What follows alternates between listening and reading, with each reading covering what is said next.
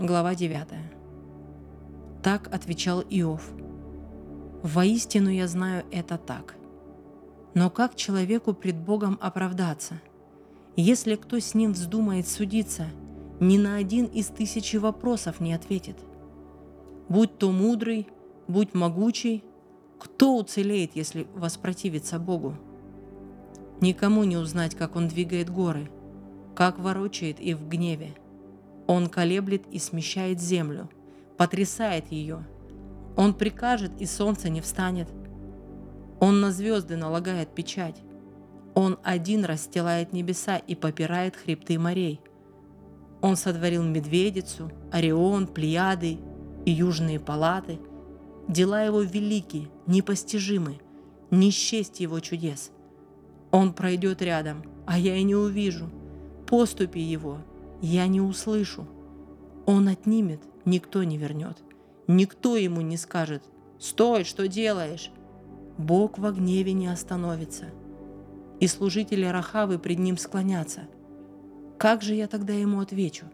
Какие слова для него подберу?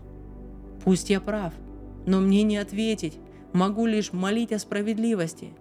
Даже если он на зов мой ответит, не верю, что станет меня слушать налетел на меня, словно вихрь, без вины множит мои раны, не дает перевести дух, горечью переполняет меня.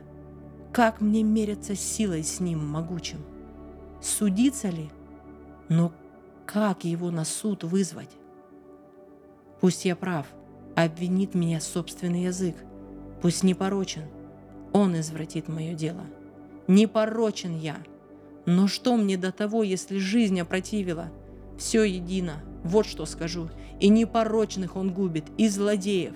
Внезапная беда сеет смерть, а он смеется над отчаянием невидных, и отдана земля во власть нечестивцев. Он закрывает глаза судьям.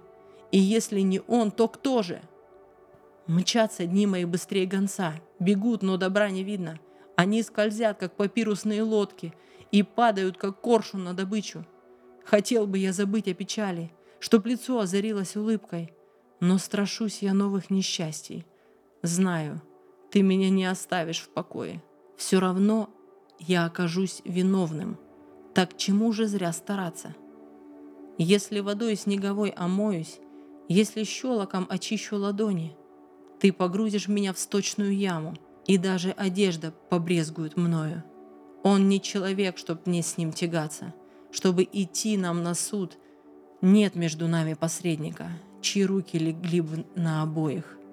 Кто отвел бы от меня его жезл, чтоб он больше не внушал мне ужас, чтобы я говорил без страха. Но я сам за себя, и все иначе.